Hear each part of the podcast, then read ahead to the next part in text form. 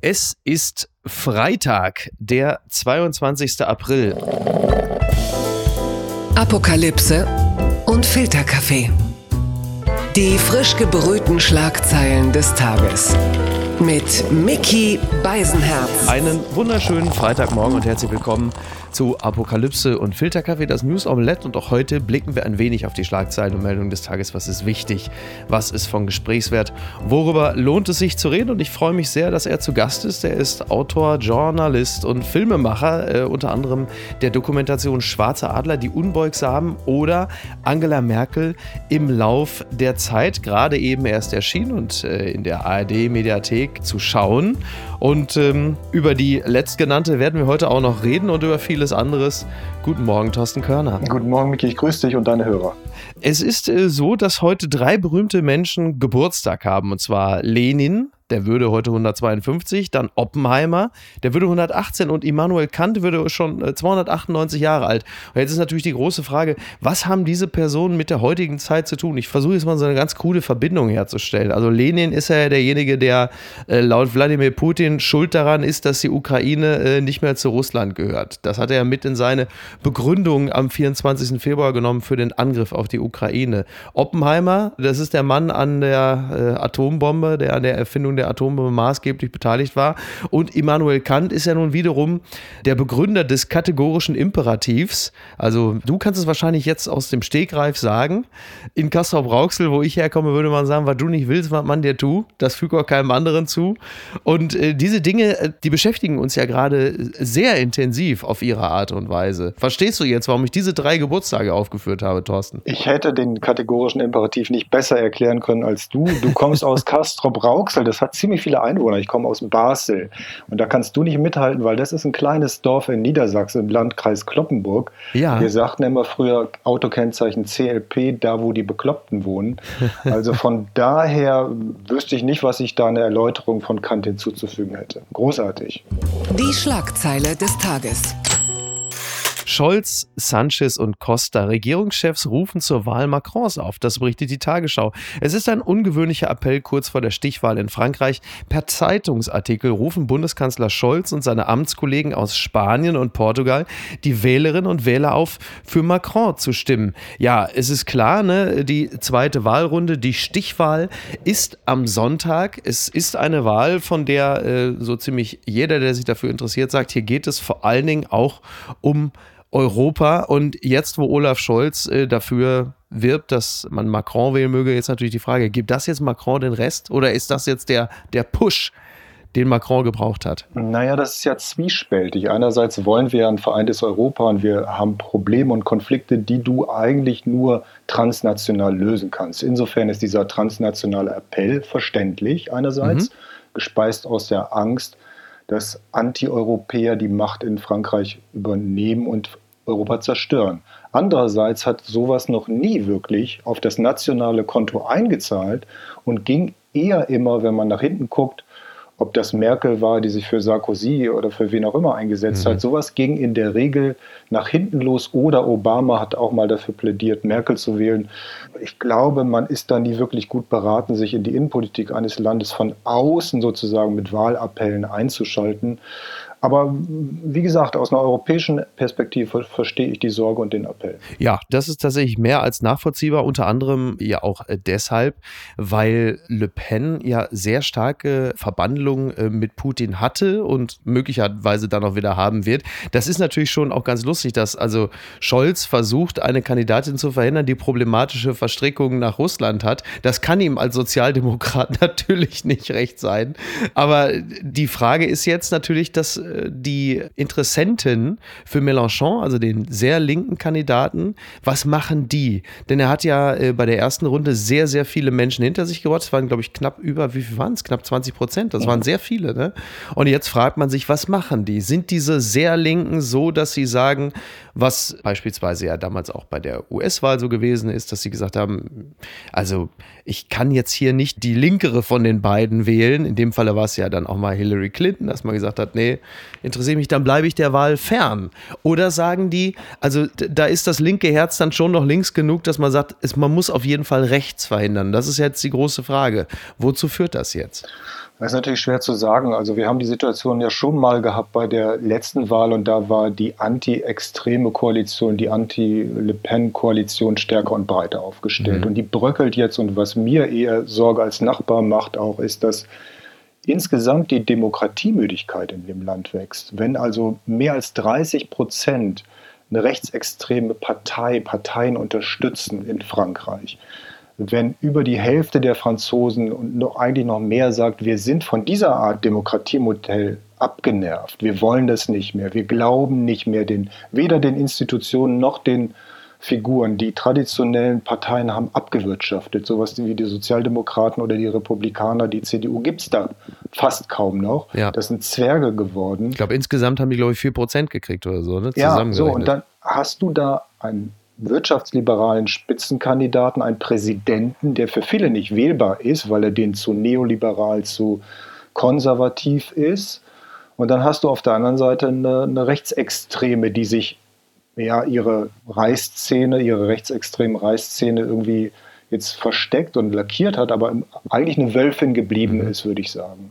So, und da steht man vor dem Problem, wer ist der Nächste und was ist das Nächste? Und da ist nur noch die Wahl des kleineren Übels offensichtlich auf der Tagesordnung. Und das macht insgesamt besorgt für die Demokratie, gerade jetzt, wo ja die Demokratie doch eigentlich ja, als Exportmodell, Überlebensmodell, als Klammer für den Westen funktionieren sollte. Und wenn das jetzt einbräche, wäre das insgesamt auch ein Triumph für die autokratischen Kräfte, wie, ja, da kann man ja fast nicht mehr Autokrat sagen bei Putin. Also von daher ja, muss man da mit Sorge nach Frankreich schauen.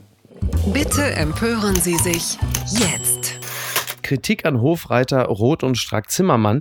Michael Müller wirft Ampelkollegen Emotionalität nach Ukraine-Reise vor. Das berichtet der Tagesspiegel. Der SPD-Bundestagsabgeordnete und ehemalige regierende Bürgermeister von Berlin, Michael Müller, hat den Ukraine-Besuch von drei Ampelpolitikern scharf kritisiert. Der Besuch von Hofreiter, Strack-Zimmermann und Michael Roth sei, Zitat, nicht hilfreich gewesen. Das sagte Müller am Donnerstag in einem Interview mit der Berliner Zeitung. Müller ist seit seinem Ausscheiden als Berliner Regierungsrat Regierungschef, im vergangenen Herbst Mitglied im Auswärtigen Ausschuss des Deutschen Bundestages. Zitat: Wir haben erlebt, dass die Abgeordneten durch die Bilder und Gespräche vor Ort voller Emotionen zurückgekommen sind und dann sehr, sehr schnell auch Forderungen in Richtung Bundesregierung formuliert haben, sagte Müller. Ja, gerade mal ein paar Massengräber und dann äh, kommen die da schon emotionalisiert zurück. Völlig überraschend. Die Frage ist, was denkt sich denn jemand wie Müller, wenn er sich so äußert? Auch einpreisend, wie die SPD speziell derzeit in ihrer Rolle, was den Ukraine-Krieg angeht, sowieso schon gesehen wird. Naja, ich würde zu Herrn Müller und seinem Statement sagen, aber auch dazu, wie du das anmoderiert hast. Du hast von den paar Massengräbern gesprochen. Mhm. Ich glaube, dass man über Gefühle und das, was diese drei da erlebt haben, behutsam sprechen sollte und dass man weder von der einen Seite, von der politischen Seite noch von der medialen Seite versuchen sollte, das zu denunzieren, was die da erfahren haben und was das mit ihnen macht ja. und warum die sich so jetzt in den Diskurs einmischen. So, das würde ich mal vorausschicken. Grundsätzlich würde ich mir von Politikern eher einen kalten Kopf erwarten in solchen Situationen, aber ein warmes Herz, um es mal sentimental oder kitschig ja. auszudrücken. Und grundsätzlich hat die SPD oder gerade Olaf Scholz ein Riesenproblem, nicht nur mit diesen dreien, mhm. mit diesem Trio, das da war, weil das war das humanitäre Vorauskommando, das Olaf Scholz eben nicht war. Mit denen hat er ein Problem und die erhöhen den Druck auf ihn. Und andererseits hat er in seinem eigenen Laden, in diesem ganzen Ensemble Bundesregierung, ein riesiges Problem, mit anderen Nebendarstellern wie Habeck und Baerbock und Lindner, die längst die Hauptdarsteller sind und der mhm. Kanzler, mhm. Der Protagonist, wird zum Nebendarsteller. Ja. So, und in dieser Gemengelage setzt ihn dieser Aus, dieser in Anführungszeichen Ausflug oder diese Reise, dieser Besuch, dieser drei, der, glaube ich, wichtig und richtig war, setzt ihn unter enormen Druck. Ja, das äh, finde ich sehr gut beobachtet. Das stimmt, er gerät zur Nebenfigur, was ihm ja auch immer zum Vorwurf gemacht wird, dass er nicht führen würde, dass er zu zögerlich handele Da könnte man ja jetzt noch sagen, okay, da ist jemand, der wägt klug ab. Also das, was uns als innere Zerrissenheit rüberkommt und als Zaudern, kann man ja auch erstmal als diesen kühlen Kopf attestieren und sagen, da, da wägt jemand ab und er lässt sich halt eben nicht von dem Sentiment und von den Affekten leiten. Das ist ja grundsätzlich erstmal gut. Das Problem, was ich sehe, ist, dass er aber halt eben auch vor allen Dingen Kopf, ich weiß, er ist nicht Parteivorsitzender, aber in diesem Falle Kopf einer Partei ist, die innerlich ja komplett zerrissen ist, weil sie alle noch sehr nah an Putin hängen und in Russland-Geschäften, siehe Manuela Schwesig in äh, Mecklenburg-Vorpommern, die ist natürlich momentan wahrscheinlich die aktivste von allen. Und dann wirkt das Ganze natürlich auf einer ganz anderen Ebene auch noch unentschlossen und halt eben nicht nur im Sinne von, wir geben jetzt auch nicht alles preis, was wir alles machen, damit Putin uns nicht ausrechnen kann, sondern halt eben auch, vielleicht möchte man auch gar nicht so gegen Putin agieren, wie es der Rest der Welt im Zweifel sogar erwartet. Und das ist halt äh, das öffentliche Bild, was auch sehr stark jetzt gerade geprägt wird. Ja, aber da möchte ich dir, ich darf das doch dir widersprechen. Ich, doch, ich bitte sogar herzlich darum. Kann man darum. das im Podcast tun? Ich kenne mich da nicht Der so Der Podcast ich, profitiert sehr von Widerspruch. Da muss ich dir mal widersprechen, Miki, weil du gesagt hast, die hängen so ein bisschen an Putin und die SPD und ich würde sagen, dass die SPD insgesamt an Traditionspfaden der Sozialdemokratie hängt und das ist eine 40, 50-jährige Erfolgsgeschichte teilweise gewesen, die mit Willy Brandt beginnt und auf deren Pfaden auch Angela Merkel gegangen ist, was die Beziehung zu Russland anging. Und Ulrike Herrmann, eine von mir sehr geschätzte Kollegin in der Taz, hat heute geschrieben, dass die Kritik an Scholz zu stark ausfällt im Vergleich, mhm. wenn man sieht, was tatsächlich an Waffen geliefert wird. Also das entzündet sich ja und kreist alles um diese Waffenfrage. Und da hat die Waffenfrage, finde ich, fast schon symbolischen Charakter. Nur Tschechien liefert auch Panzer an die Ukraine, kein anderes westliches Land. Deutschland liefert schwere Waffen. Scholz hat es im Augenblick schwer, weil er auf diesen Traditionsbahnen der SPD wandelt, weil er im Gefolge von Angela Merkel wahrgenommen wird und die war trotz vieler Rückschläge eine sehr machtvolle Person, auch in Europa und gerade in Europa. Und deshalb zeigen gerade alle auf Deutschland, weil dieser Führungsanspruch, den Merkel über Jahrzehnte ja auch für Deutschland aufgebaut hat, soll er jetzt fortsetzen. Mhm. Und das schafft er in dieser angeblichen Fortschrittskoalition, den die Ampel darstellt, schafft er das eben nicht, weil wir diese Konflikte mit den Grünen, auch mit sehr profilierten Außenpolitikerinnen Baerbock, mit Habeck, weil wir Lindner haben, er wirkt schwach.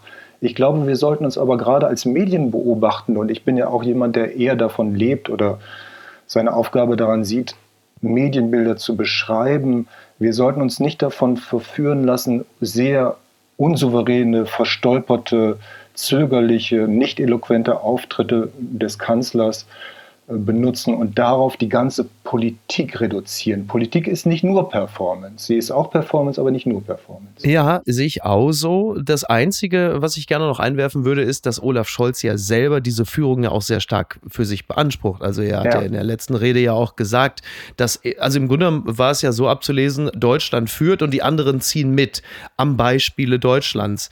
Dann muss man sich ja schon die Frage stellen, wieso aber dann im Rest Europas und selbst im Rest der Welt die Menschen sagen, na, es stimmt aber nicht, es kommt zu wenig und sie liefern zu wenig. Wo kommt denn dann dieser Widerspruch her? Das verstehe ich nicht. Na, ich glaube, wir haben einerseits tatsächlich, muss man, also ich schrecke gerne vor Superlativen zurück und deshalb würde ich auch nicht sagen, wir haben hier ein kommunikatives Desaster mhm. festzustellen, aber äh, ich glaube, das wird sehr unglücklich kommuniziert durch die Bundesregierung, durch das enge Umfeld von Scholz. Äh, das ist das eine.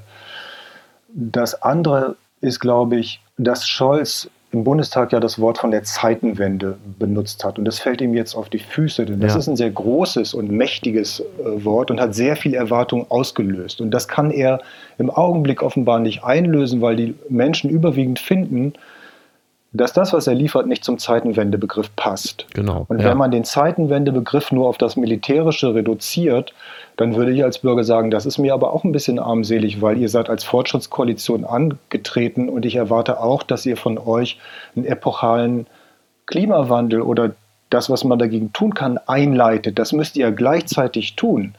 Und dieses Simultanarbeiten und Agieren, also eben auch die Klimakrise zu bearbeiten, das findet irgendwie im Augenblick nicht statt und deshalb wirkt er sehr, finde ich, porös und ähm, sehr ja, schwach in der Performance eigentlich. Unterm Radar ist eine Frau, die vor nicht allzu langer Zeit noch die deutsche Bundeskanzlerin gewesen ist. Hier äh, zitiere ich gerne den Deutschlandfunk. Das Erbe der Kanzlerin Merkel, Biografin Merkel, konnte Putin einschätzen. Angela Merkel habe am klarsten gesehen, dass Wladimir Putin kein verlässlicher Verhandlungspartner gewesen sei, sagt die Merkel-Biografin Ursula Weidenfeld. Allerdings habe Merkel immer anders entschieden, als sie im Rückblick hätte entscheiden müssen. Der Ausstieg aus Kohle und Atomkraft sei zwangsläufig auch eine Entscheidung für Gas und Russland gewesen. Nun habe ich ja das große Glück, mit jemandem zu sprechen, der nicht nur ein Buch geschrieben hat, die Kanzlerin am Dönerstand, sondern halt eben auch einen Dokumentarfilm Angela Merkel im Lauf der Zeit. Und du, der du diesen Film gemacht hast, wie schätzt du denn die Kanzlerin ein? Konnte sie Putin einschätzen? Ist das ihre Fähigkeit gewesen? Und wenn sie das konnte, wieso haben wir jetzt diese Situation, die wir gerade vorfinden? Es ist, glaube ich, sehr komplex, das zu beschreiben und wahrscheinlich übersteigt es meine politikhistorischen Fähigkeiten. Aber ich kann nur noch mal äh, auf das verweisen, was ich schon gesagt habe. Merkel ist ja eine Anhängerin auch von Willy Brandt gewesen, tatsächlich sehr viel mehr in der DDR, auch schon zu DDR-Zeiten als der Union. Helmut Kohl war für sie eine schwammige, nebulöse Größe. Den mhm. hat sie erst ja nach der Wende kennengelernt.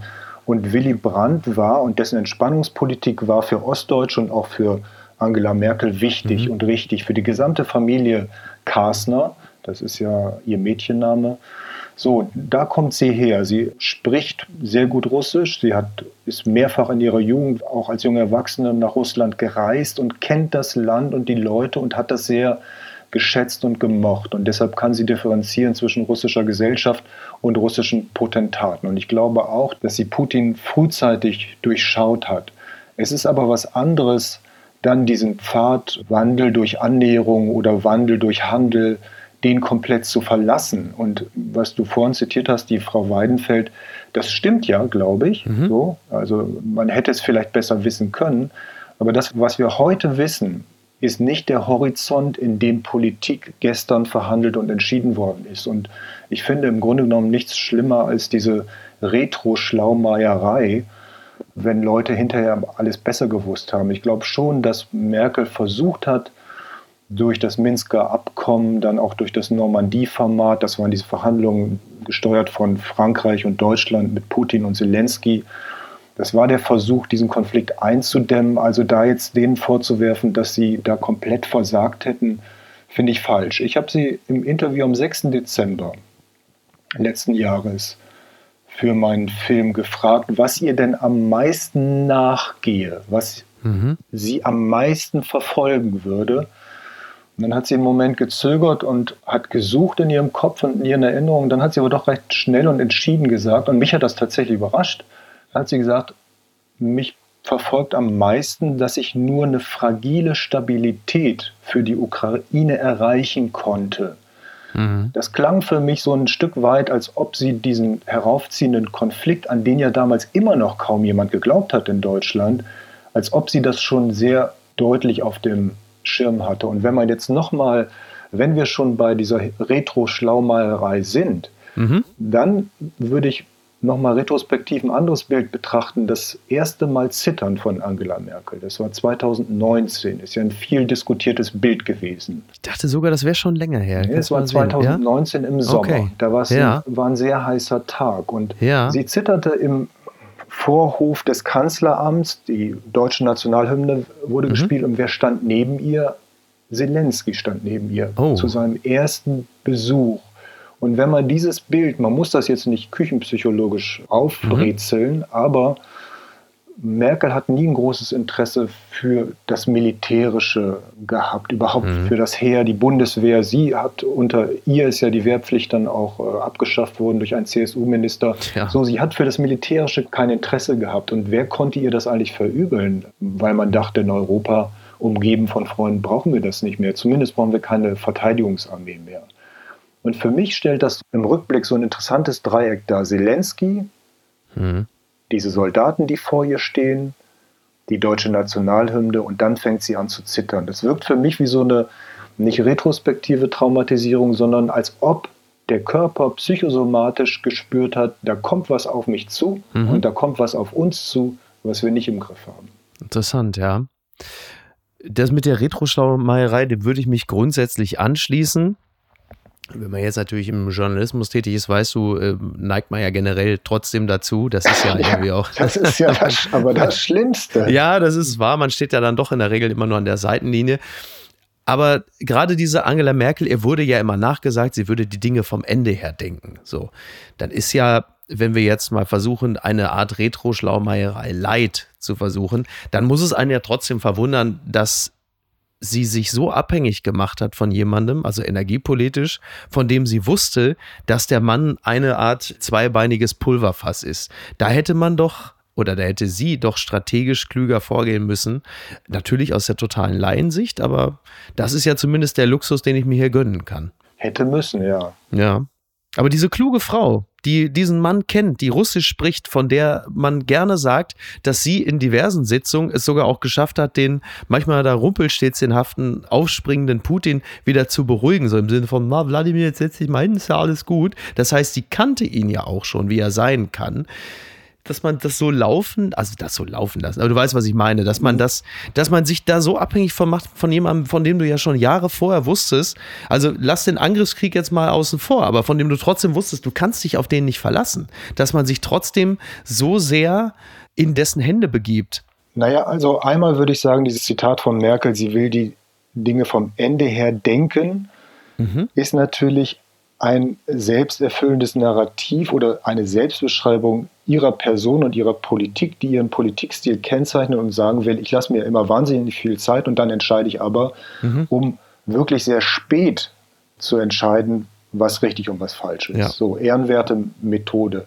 Das andere ist, dass du jetzt auch in deinem Verdacht oder in deiner Retro-Schlaumeierei Light, wie du es genannt hast, was ich sehr mhm. witzig mhm. finde, dass ganze Tableau auf diese Personen Putin und Merkel verengt hast, mhm. als ob das zwei Figuren sind, die umeinander tanzen und wenn die sich nur richtig verstehen oder auf die Finger klopfen, dann hätte man diesen Konflikt nicht gehabt. Tatsächlich aber ist dieses Tableau ja viel komplexer, was ich vorhin versucht habe zu beschreiben, dass die beiden mhm. auch vor dem Hintergrund einer 70, 80-jährigen Beziehungsgeschichte miteinander tanzen und nicht so allmächtig sind oder machtvoll sind, wie wir uns das in der Regel vorstellen, sondern dass ganz viele Akteure drumherum mitentscheiden. Die deutsche Industrie hatte ein riesiges Interesse daran, diese Energiepartnerschaft über Jahrzehnte zu pflegen, fortzusetzen und trotz großer politischer Krisen aufrechtzuerhalten. Man kann ja auch unter rationalen Gesichtspunkten denken, es ist doch, wenn du einen Konfliktpartner hast, der irgendwie unberechenbar ist, dann musst du doch mit dem und in Politik musst du immer mit allen im Gespräch bleiben. Du kannst Beziehungen nicht abbrechen.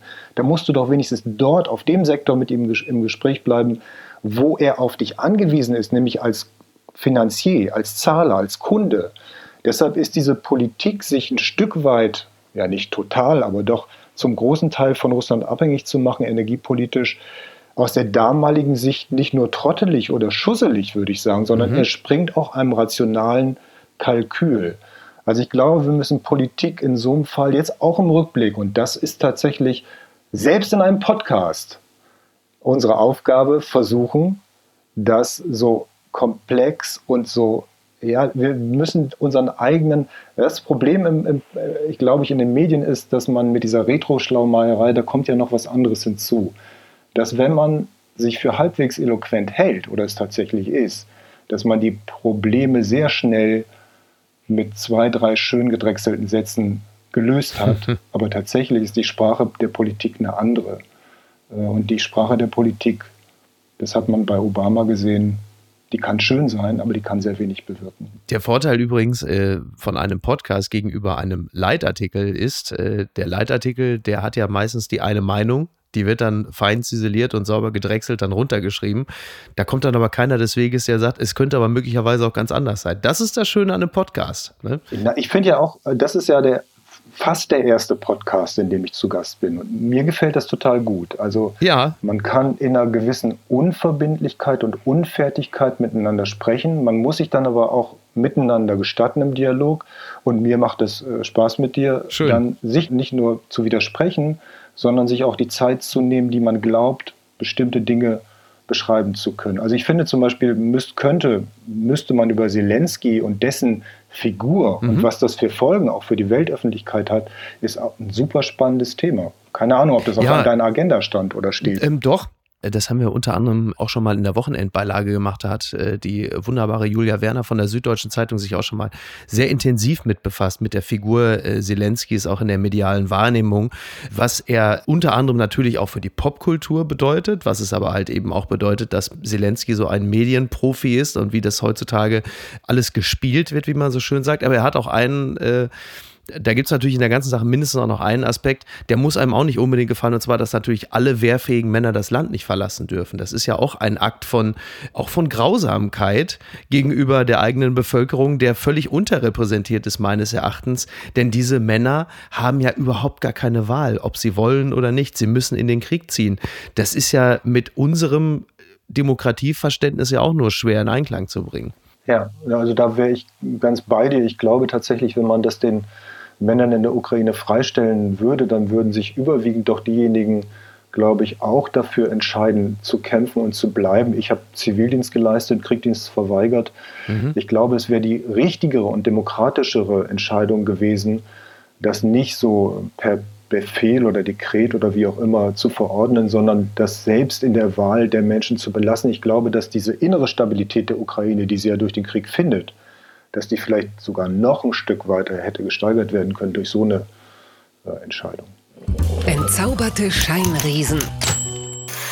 Fast drei Millionen Klicks. Wütender Donald Trump stürmt aus Interview mit britischem Moderator. Das berichtet die FAZ.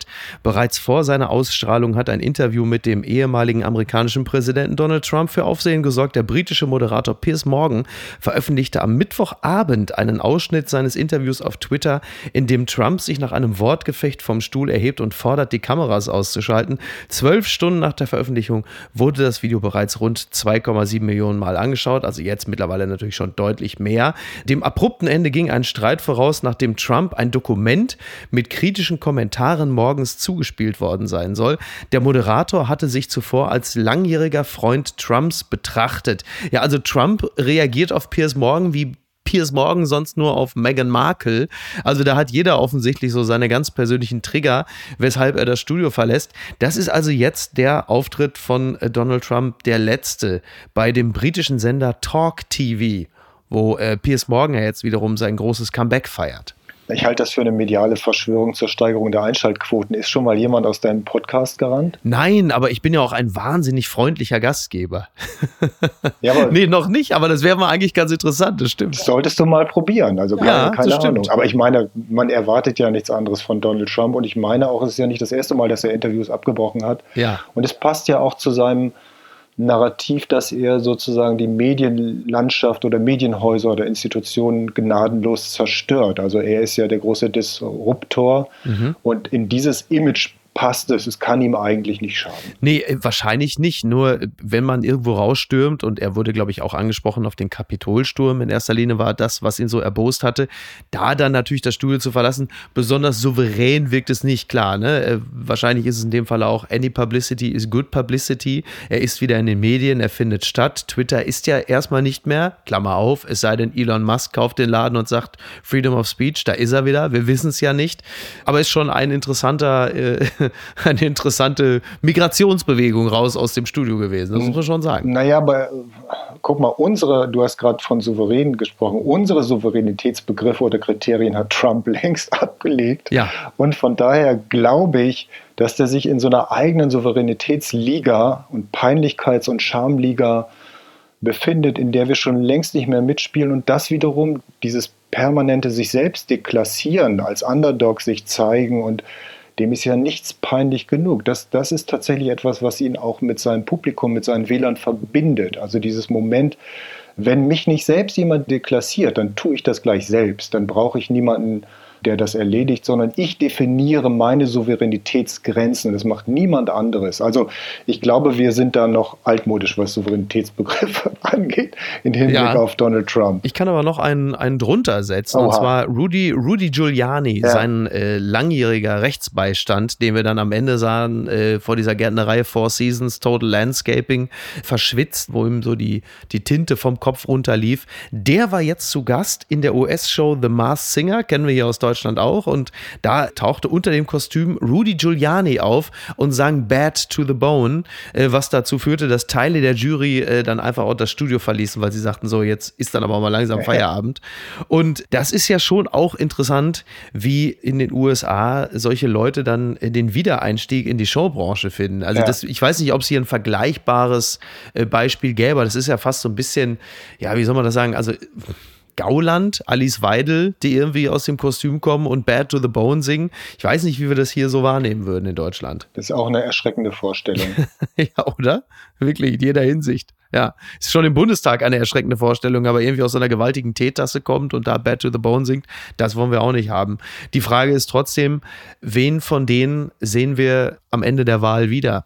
In den USA, um jetzt nochmal auch den letzten Rest Heiterkeit hier aus dem äh, Podcast zu spülen. Du meinst als künftigen? Naja, also ne, ist ja jetzt, äh, im, ich glaube, wann sind die Midterms? November oder so irgendwie? Ja, glaube, da, ne? Müsste ja.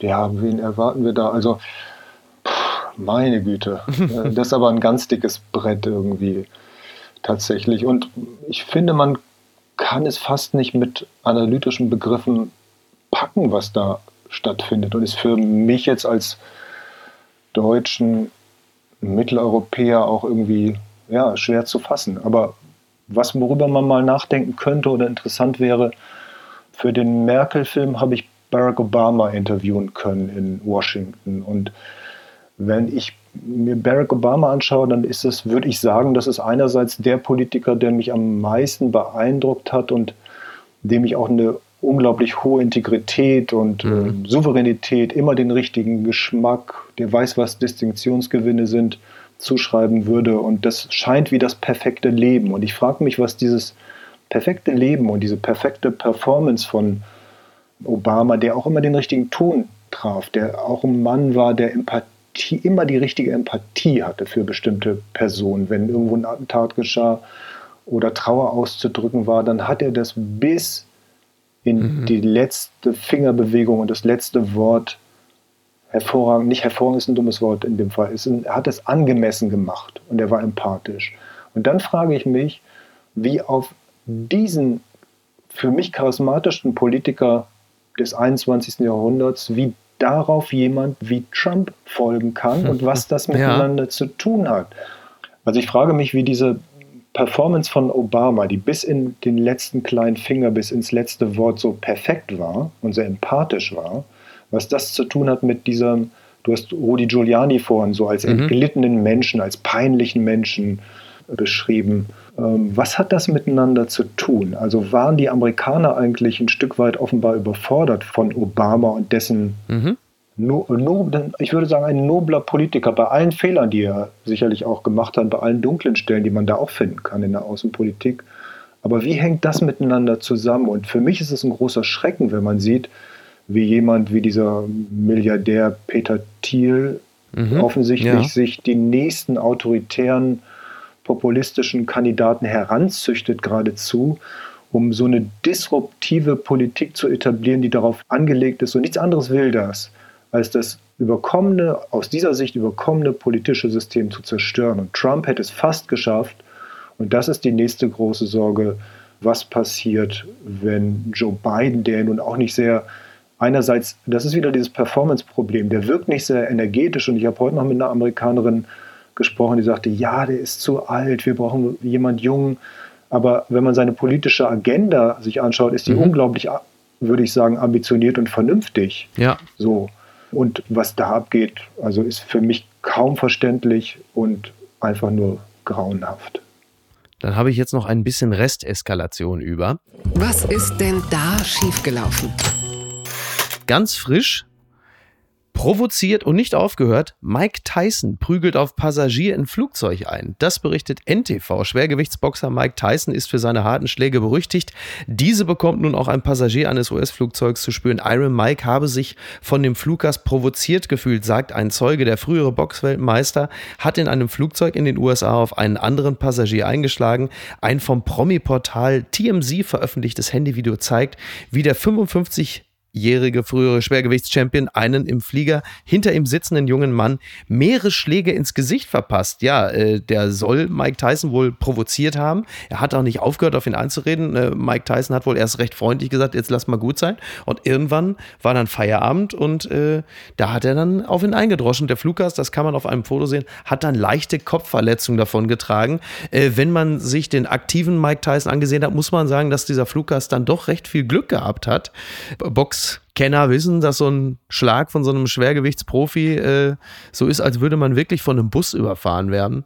Also ich muss, also schmunzeln ist in dem Zusammenhang immer eine große Sache, aber ich hatte mich gestern noch mit meiner Frau, Niki Hassania, liebe Grüße an dieser Stelle, über Mike Tyson unterhalten und sie sagte, dass er im Interview mit Joe Rogan in dem Podcast immer ein wahnsinnig fast schon buddhistischen, friedliebenden Eindruck gemacht und sagte, dass man merkt, dass er wahnsinnig viel Therapiestunden schon hinter sich hat, dass er mittlerweile so friedlich und gewaltfrei ist. Und dann kommt ein Tag später diese Meldung und du sagst, ja, okay. Ne? Und da fragt man sich natürlich, wo sind wir denn da? Sind wir schon wieder bei den Oscars, Thorsten? Naja, ich glaube, dass Boxer vielleicht so die letzten tragischen Figuren des 21. Jahrhunderts sind, weil viele von denen, und er gehört noch einer Generation an, die nicht wissen, was mit dem Leben danach mhm passieren soll. Und ich glaube, das würde leicht sein, darüber nicht nur zu schmunzeln, sondern sich lustig zu machen und zu fragen, leidet er an Entzugserscheinungen? Aber tatsächlich, glaube ich, verlieren solche Boxer wie er ihr Herz im Ring und finden es im späteren Leben nicht wieder. Und ja. sie verlieren auch ihre Identität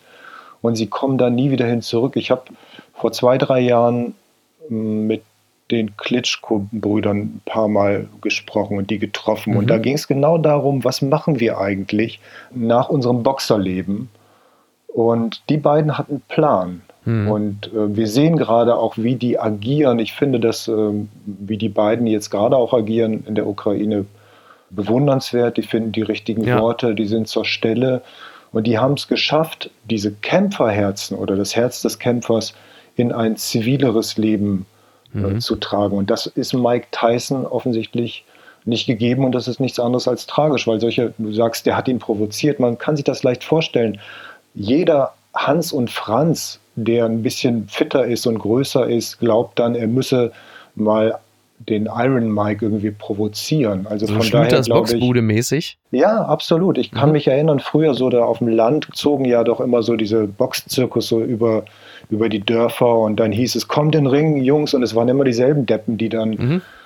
ja, in den Ring gingen und äh, sich diesen Schaukampf lieferten. Ich glaube, davon hat das was. Also Boxer nach ihrer Karriere sind sehr, sehr sensible Wesen, würde ich sagen dann äh, steigen wir heute auch so sensibel aus. Da haben wir doch im Grunde genommen jetzt auch die Klammer geschlossen. Das passt auch perfekt. Mein lieber Thorsten, das hat mich sehr gefreut. Das hat mir sehr viel Spaß gemacht. Ich möchte an dieser Stelle noch mal kurz auf die Dokumentation Angela Merkel im Laufe der Zeit verweisen. Kann man sich in der ARD-Mediathek ansehen. Ist da noch recht frisch drin. Und dich würde ich ganz herzlich einladen, wiederzukommen, wenn du magst. Sehr gerne. Wenn du mich nochmal einlädst, bin ich dabei. Da kannst du fest von ausgehen. Na, das machen wir gerne wieder. Hat mich sehr gefreut. Okay. Sehr schön. Schön, Mach's dass du gut. da gewesen bist. Komm gerne wieder. Alles Mach's Liebe. gut. Bis, Bis dann. Ciao. Ciao. Tschüss. Tschüss. Apokalypse und Filtercafé ist eine Studio Bummens Produktion mit freundlicher Unterstützung der Florida Entertainment. Redaktion Niki Hassania. Executive Producer Tobias Baukhage. Produktion Hannah Marahiel. Ton und Schnitt Niki Fränking. Neue Episoden gibt es immer montags, mittwochs, freitags und samstags. Überall, wo es Podcasts gibt. Stimme der Vernunft und unerreicht gute Sprecherin der Rubriken Bettina Rust. Ich dachte ja, wir machen einen Podcast zusammen, Joko, und dann ähm, hängen wir einfach ab, einmal die Woche, unterhalten uns ein bisschen lustige Alltagsbeobachtung, manchmal politisches ja. Take, dies, das, Feierabend. Was stattdessen passiert, ich muss Sport machen. Schöne naja, Scheiße. Auf eine gewisse Art und Weise ist es aber auch abhängend. Ne? ja gut, ähm, das ist aber so, so eine Entwicklung, die man natürlich nicht kommen sieht, wenn man einen Podcast beginnt, wo man aber, wenn man einen Podcast hat, wie wir beide, der jeden Donnerstag erscheint äh, und Sunset Club heißt, sehr dankbar darüber ist, dass zum Beispiel ein Gast wie Kai Pflaume sagt, hast du nicht Bock auf eine Klimmzug-Challenge? Ja, und jetzt mache ich seit zweieinhalb Monaten, trainiere ich Klimmzüge. Bald ist es soweit. Die große Auflösung, habe ich es geschafft, einen Klimmzug zu schaffen. Also habe ich es geschafft, ihn zu schaffen. Und die Laune ist im Keller bei mir, außer natürlich, wenn wir uns unterhalten miteinander. Aber den Rest der Zeit, den ich nicht mit dir Podcast mache, mache ich ja Sport. Ja, äh, schaltet doch einfach ein und hört rein. Wir würden uns sehr freuen. Und wenn es euch nicht gefällt, sagt es bitte keinem.